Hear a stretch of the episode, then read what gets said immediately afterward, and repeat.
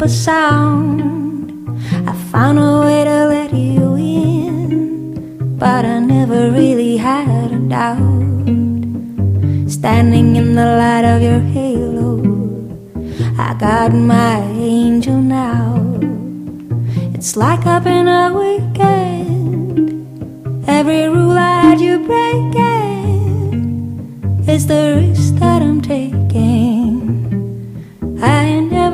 shut you out. Everywhere I'm looking now, I'm surrounded by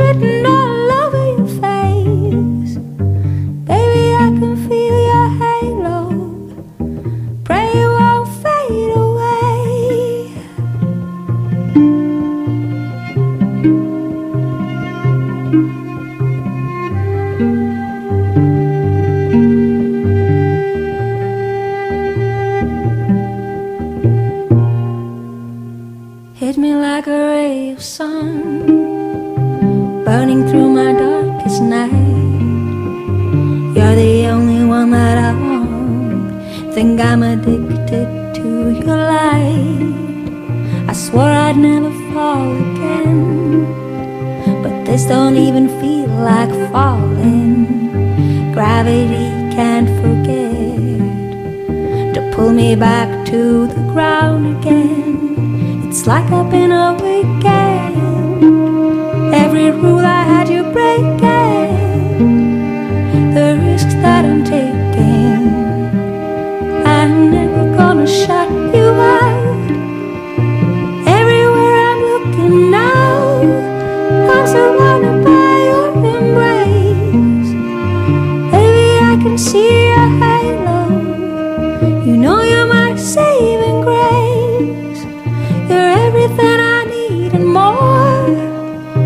But no.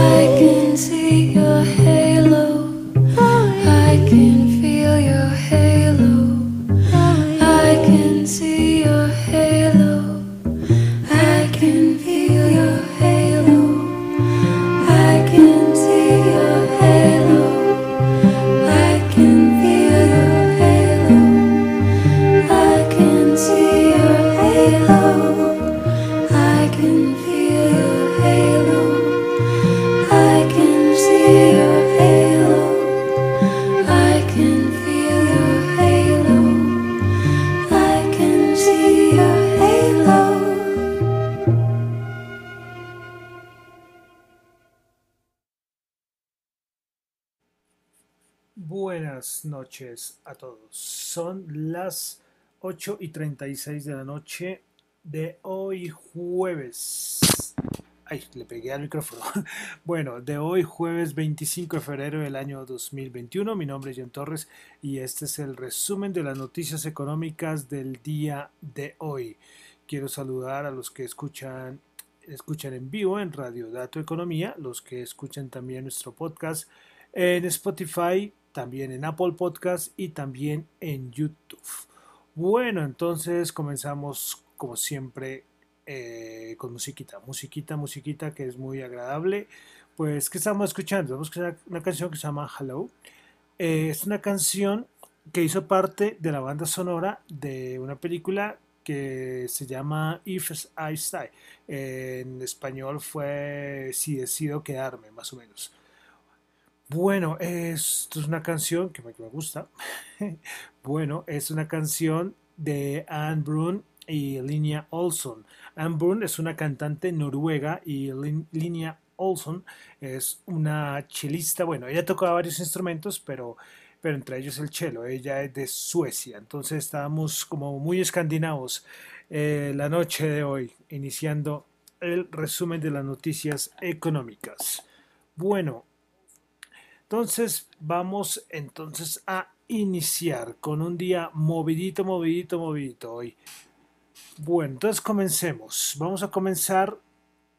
Eh, ahí va a haber un personaje muy importante. Yo creo que ya, ustedes la han escuchado mucho en el, en el podcast, en el programa, y es la inflación.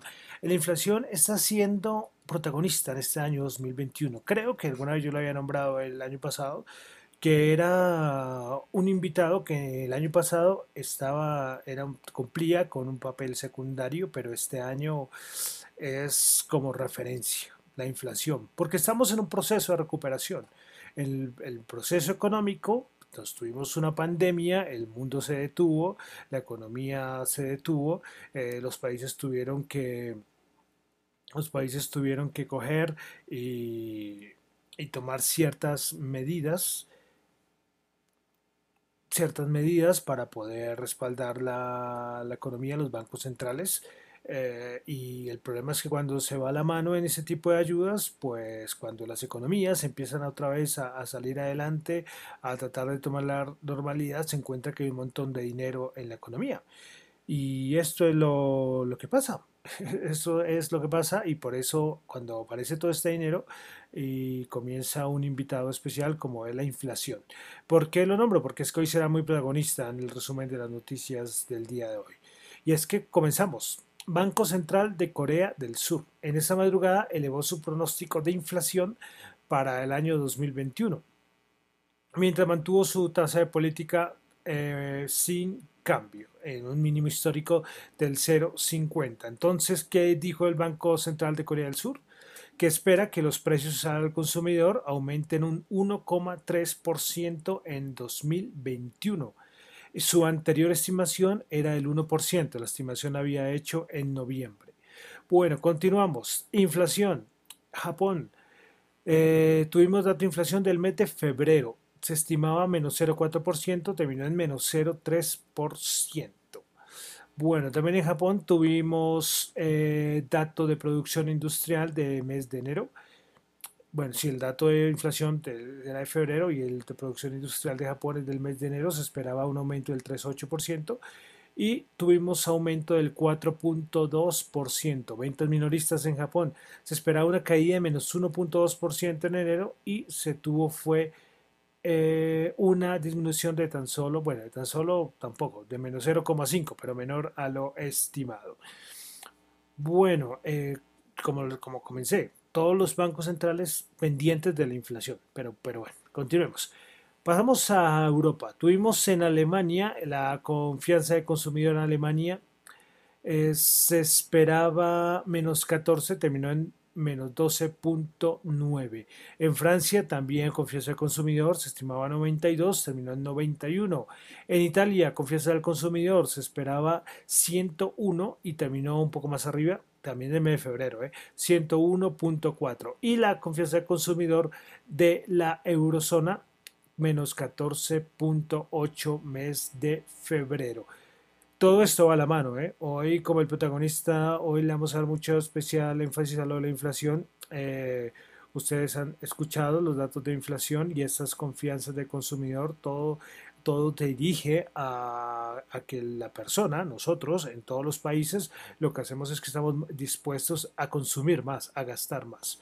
Bueno, continuemos. Pasamos a Estados Unidos. Tuvimos dato, el dato semanal de subsidios de desempleo los nuevos subsidios estimaban un aumento de 825 mil, terminó en 730 mil y los continuos se esperaba, eh, se estimaba 4 millones 460 mil y se tuvo fue un aumento, un aumento no, el dato, porque estos son, estos son continuos, entonces el dato disminuyó a 4 millones 419 mil. También tuvimos estos datos revisiones del Producto Interno Bruto de Estados Unidos, del trimestral, del el anterior había sido 4 y pues aumentó a 4.1, pues datos que no, eh, no afectan mucho. Bueno, eh, tuvimos también eh, viernes duraderos en Estados Unidos se estimaba 1.1% y en enero subía 3.4%. Imagínense este, este aumento tan, tan tremendo.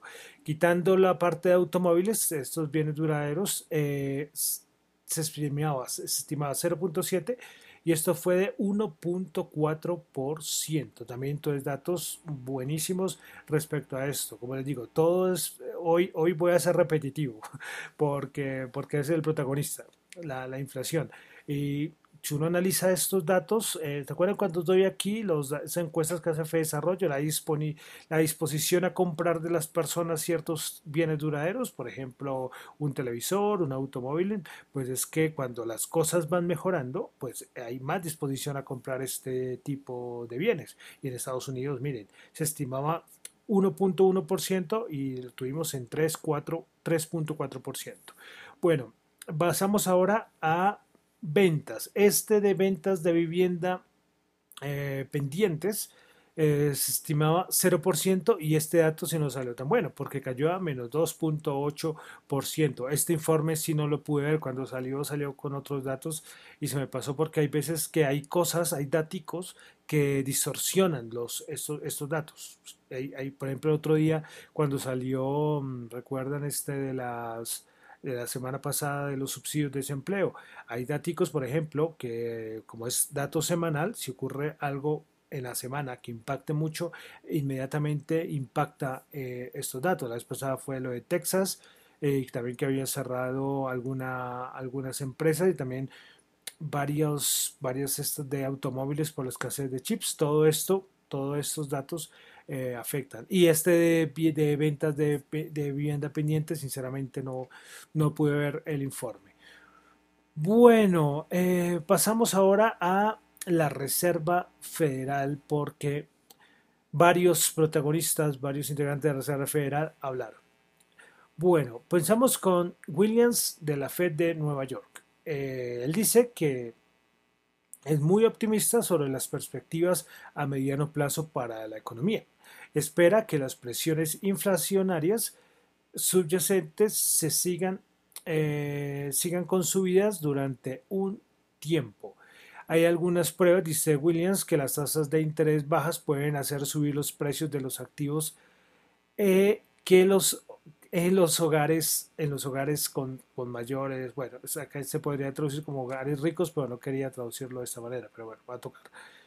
Bueno, entonces también eh, es, muy claro, es muy claro. Ya saben ustedes que, que algo que hace que, eh, que cuando las tasas de interés son bajas, lo que recuerden que la tasa de interés, eh, en algún concepto, en alguna escuela económica se le dice el precio del dinero.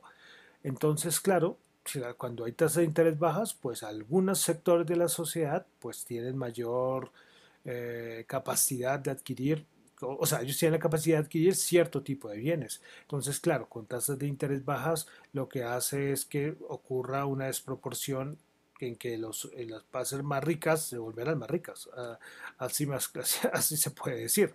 Eh, y bueno, me pareció muy curioso que lo dijera Williams de la Fed de Nueva York. Y también hablando sobre la, inflación, eh, sus perspectivas inflacionarias. Pero ya sabemos cuál es el tono de la Reserva Federal frente a la inflación. Recordemos que eh, Jerome Powell, que habló dos días seguidos, se refirió mil veces al 2% y hasta se atrevió a decir, como lo dijimos el día de ayer, eh, a decir que no, que él espera que el, el 2% se alcance en tres años. Hombre, yo no sé, este, este Jerome Hayden Powell, eh, ¿qué está pensando? Porque es que todo se da a que la inflación se la tengamos disparada, mm, pero muy pronto y que el 2% de pronto se alcance en menos de los tres años.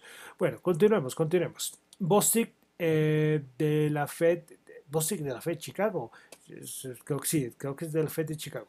Bueno, pues Bostic de la, Fed, de la Fed perdón, dice que no está preocupado por ahora por el aumento de los rendimientos de los bonos. Ahí venimos con un protagonista del día.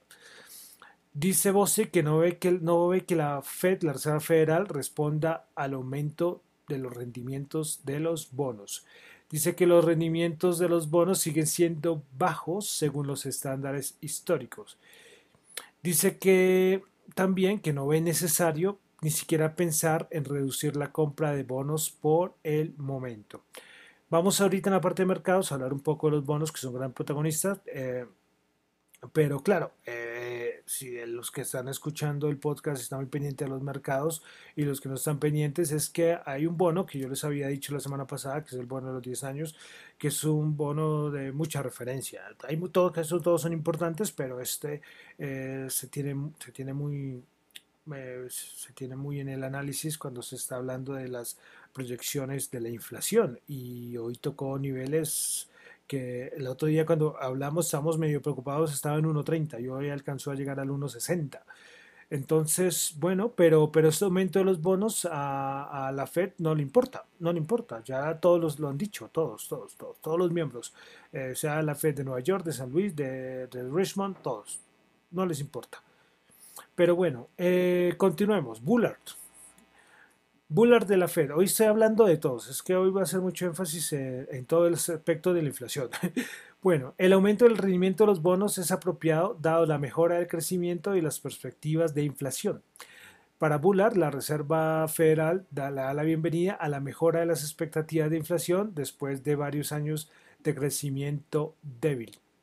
Bueno, eh, ¿qué pasa con estos bonos? Eh, es que cuando la economía estaba mal, pues hubo una caída del rendimiento de los bonos, porque, porque bueno, eh, no, no, o sea, las perspectivas económicas no eran buenas y pues la caída del rendimiento de los bonos era totalmente lógica, no habían escenarios inflacionistas, eh, todo era un caos, entonces como que en ese aspecto pues, pues tenía razón.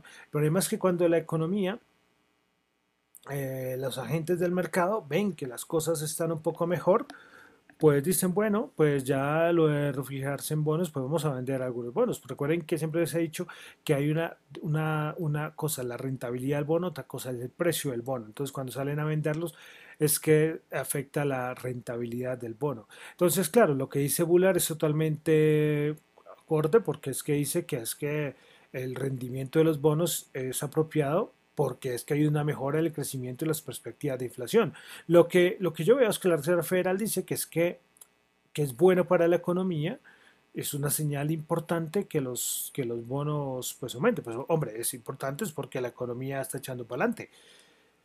Pero, pero el asunto es, es que cuando la economía echa para adelante eh, y con la cantidad de dinero que hay en la economía, que pena ser tan repetitivo, pues eh, la inflación es la que aparece.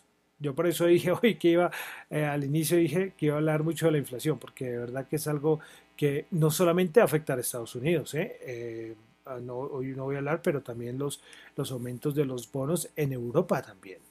¿Sí? Es que no es una cosa solamente de Estados Unidos, en Japón también.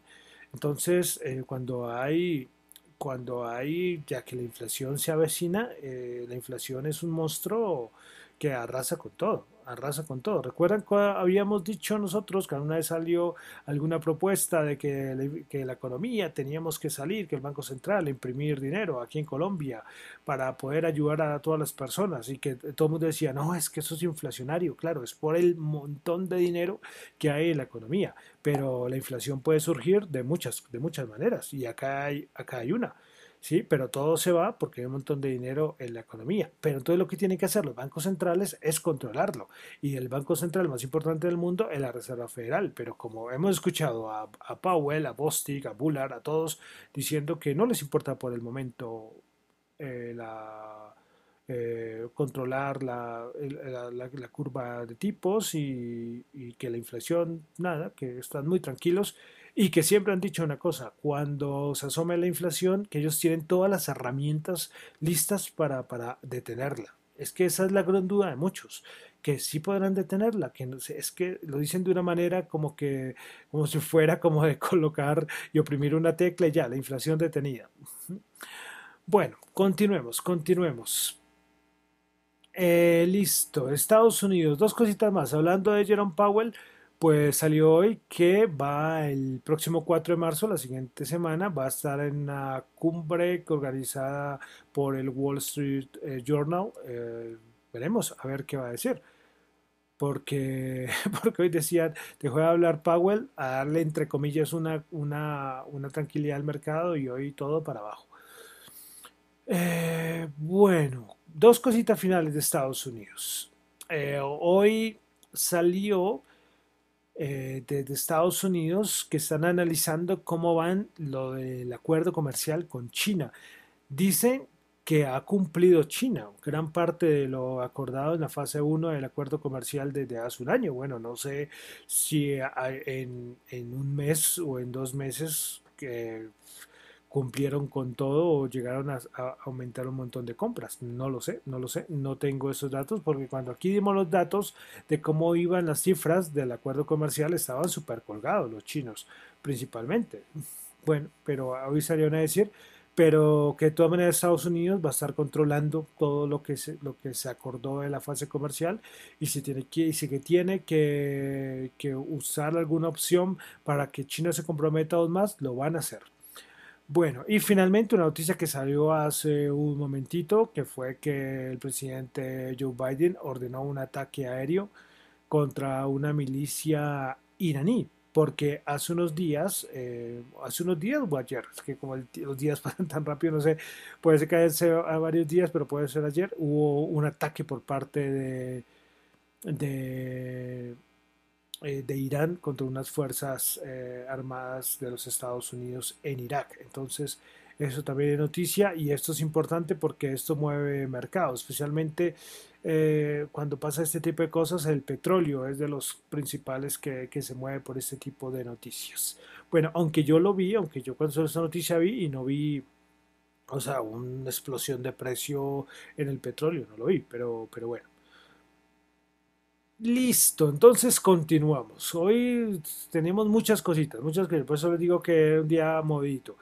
Bueno, vamos a pasar a Colombia y en Colombia tuvimos por parte del DANE el índice de confianza del consumidor. Estos son resultados eh, que ellos muestran desde julio del 2020 a enero del 2021. Bueno, ¿qué vamos a resaltar? Eh, bueno, el indicador de confianza del consumidor eh, bueno, es que aquí lo colocan, vamos a colocar, como les dije, de julio a enero, pero solamente voy a basarme en una diferencia entre diciembre y enero. Este índice de confianza del consumidor es lo mismo que les digo de Europa. Sí, cuando les digo, acabé de decir eh, precisamente, hoy de Italia y la eurozona, pero aquí en Colombia, como es caso colombiano, voy a, un poquito más, voy a ir un poquito más eh, a analizarlo. Pues, pues bueno, en total, el mes de diciembre era de 33.7 y en enero bajó a 31,9. El DANE lo muestra también en hombres y mujeres. A nivel de hombres, en diciembre era de 33,7, bajó a 32,2 en enero. Y en las mujeres era de 33,7 en diciembre y, y bajó a 31,8 en el mes de enero. Bueno, más cositas que tuvimos aquí que nos muestra el DAN aquí en Colombia.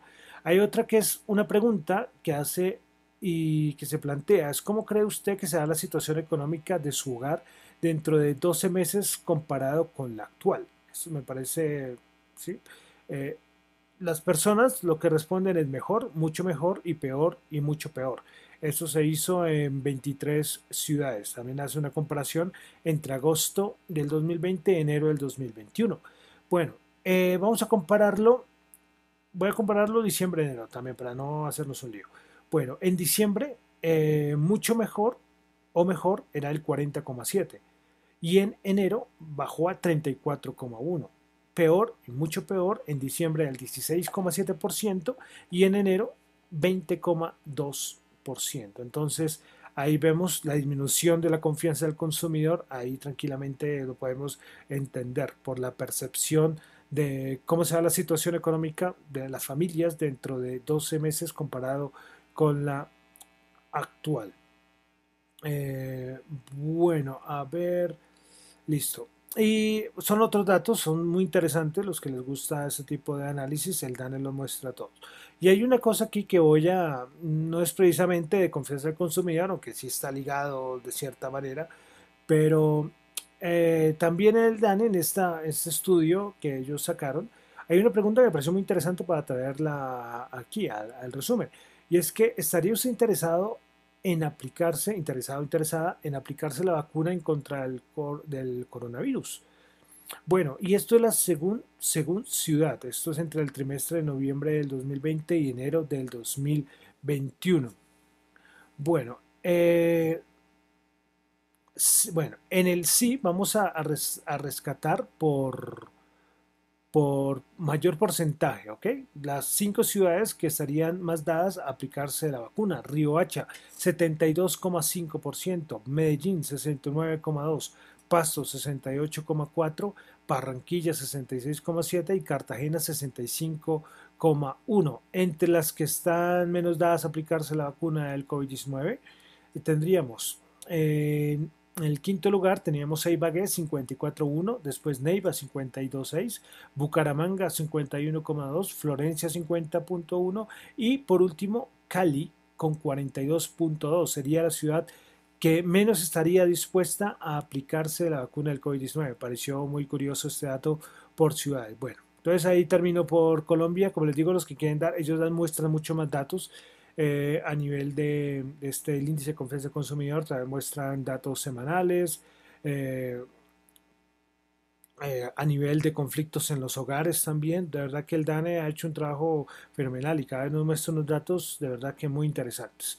Bueno, continuamos, continuamos. Hoy va a ser larguito, hoy va a ser larguito. Una vez les digo, los anteriores habían sido unos, unos programas cortos, pero hoy sí vamos un poquito más largo. bueno, vamos a los mercados dos cositas. Bueno, primero van a volver a multar a Boeing con 5.4 millones de dólares por no cumplir con los términos de, seguridad del 2015 y también creo que les iban a multar por lo de los motores, unas revisiones, esto de Boeing es, es un dilema y tener esta acción y les cuento. sí, bueno, complicado. Y bueno, Twitter hoy lanzó unas estimaciones que impulsaron mucho a la acción el día de hoy.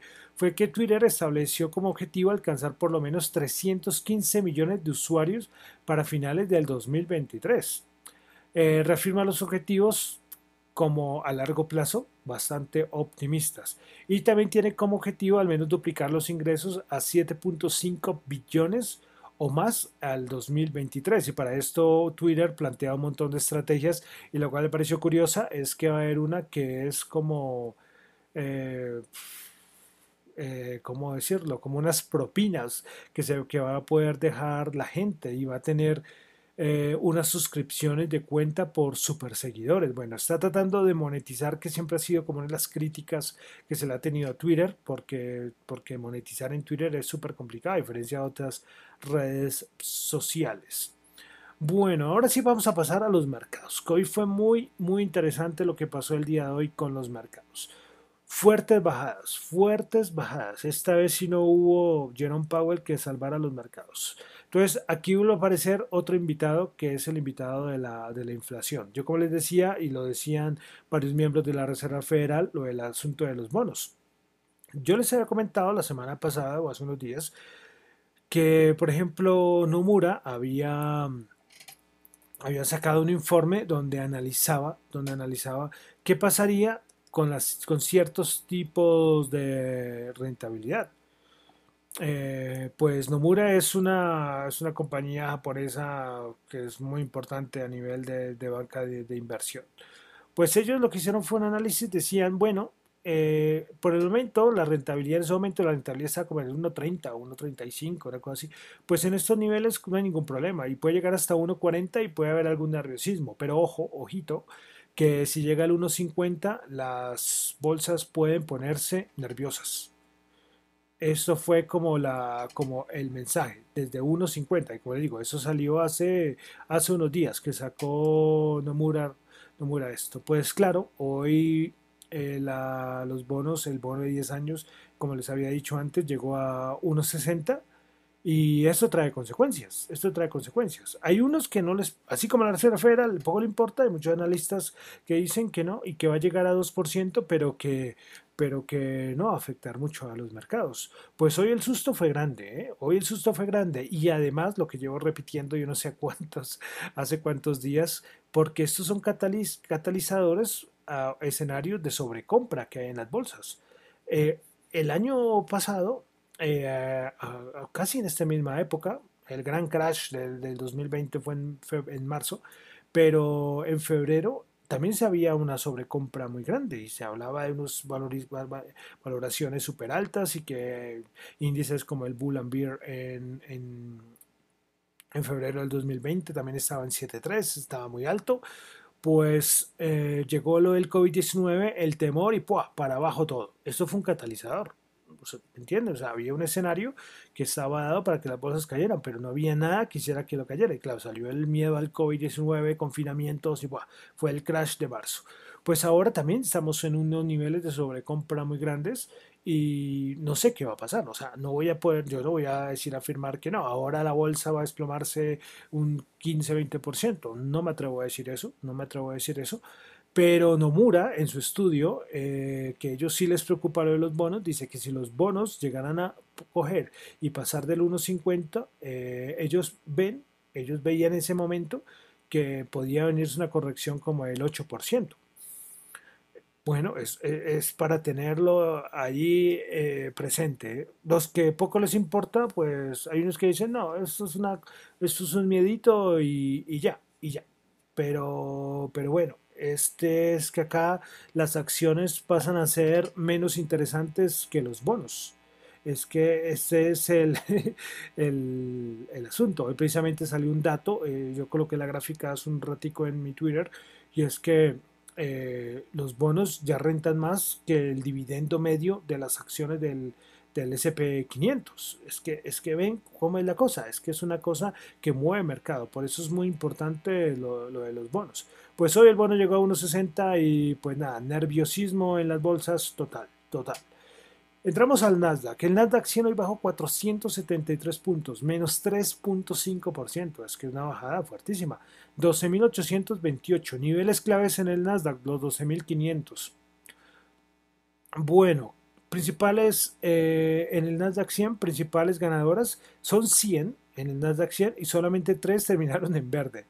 Moderna, el 2.4%, Citrix, Citrix System 1.3% y T-Mobile 1.2%, eh, principales perdedoras.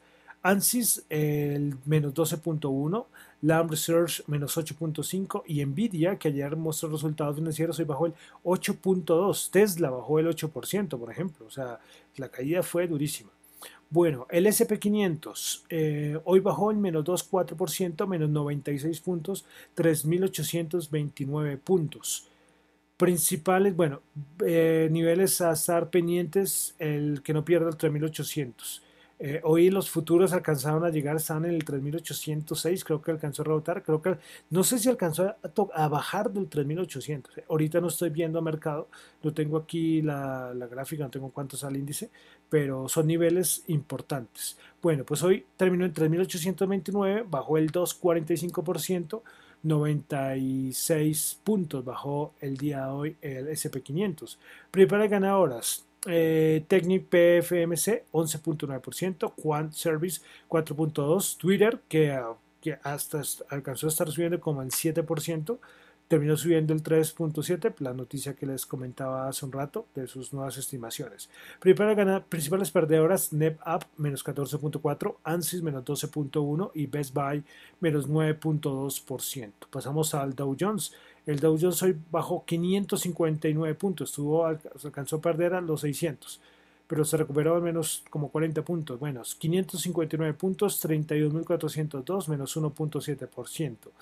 Principales ganadoras en el día de hoy en el Dow Jones, solo 4 eh, quedaron en verde los 30 componentes. Tuvimos a 3M Company 0,6%, Pfizer 0,2%, Johnson Johnson 0,1% y Merck Co 0,0%. Los que saben de bolsa saben que cuando hay caídas muy fuertes hay sectores refugio. Refugio. Entonces, ese sector, por ejemplo, Johnson Johnson, Pfizer hay, son sectores que son sectores refugio para las grandes caídas. Principales perdedoras, Boeing lideró las caídas en el Dow Jones, menos 5,6%, Raytheon Technologies, menos 5,6% e Intel, menos 4,4%. Pasamos a la Bolsa de Valores de Colombia. Eh, que bueno, vale decir que siguen presentando resultados. Hoy Grupo Sura, la vivienda creo que también, siguen mostrando sus resultados. Entonces, claro, cuando cuando eh, pasa, ¿qué pasa? Pues que Estados Unidos se desploma y aquí también nos tenemos que eh, comer el marrón, como, como se dice, por, porque esto, esto se pega, ¿eh? cuando nosotros somos muy dependientes del, del ruido de afuera. Y claro, esto afecta, afecta mucho. Bueno, el Colca bajó 34 puntos, menos 2,5%, 1.335 puntos. Principales ganadoras, solo tuvimos 4 en la Bolsa de Valores de Colombia, Enca 4%, Grupo de Energía Bogotá 0.9%, Promigas 0.9% y Minero 0.1%. Principales perdedoras, Bancolombia, creo que no les gustó los estados financieros de Bancolombia y su propuesta de viviendo. La preferencial bajó menos 6%, Bancolombia Ordinaria menos 5, 6% y, y Grupo Sur Ordinaria bajó el menos 5,4%. Bueno, bajó el 5,4%. Listo, bueno, pasamos ahora al petróleo. El petróleo que se mantiene 63.4 el WTI, el Brent 66.1. También culpables de todo el asunto de la inflación que llevamos hablando todo el programa es, materias primas. Es que estamos, yo solamente hablo del, del, petróleo, pero ustedes ven las otras materias primas, las que quieran, y por las nubes. Bueno, el oro 1769 bajó 35 niveles también claves. El Bitcoin también 48.600 bajó 1.113. Y como siempre, ya me estoy acostumbrando a que miro el dato del Bitcoin. ¡Wow! En este momento están 46.775. Pues está bajando mucho más. Ha bajado. ¿Cuánto? Eh, hagamos un cálculo, ha bajado 2.000 dólares más en las últimas cuatro horas. Bueno, eh, o, bueno, que criptomonedas voy a solo a decir una cosita, es que Coinbase, que es este exchange em, norteamericano, pues ya se listó que va a salir al Nasdaq eh, a cotizar en bolsa. Bueno, y entonces para finalizar, data representativa del mercado, 3.587 subió 9 pesos. Bueno, hoy un programa larguito porque es que había mucho que contar, quería contextualizar un poco, espero haberlo logrado, eh, lo de todo lo que pasa con lo de la inflación, que es como el, el protagonista del, del día y, y, del mes y creo que será del año. Bueno, entonces no digo nada más, me despido, mi nombre es John Torres, recuerden que estos son opiniones y reflexiones personales, no es para nada ninguna recomendación de inversión. Lean mucho, lean mucho de bonos, lean mucho de tasas, todo esto, lean mucho de inflación. Todo esto les ayuda a, a, saber más de economía, a, tener más conocimientos y a tomar mejores decisiones. Bueno, me despido. Me encuentran en Twitter en la cuenta arroba John Chu y en la cuenta arroba Dato Economía. Muchísimas gracias.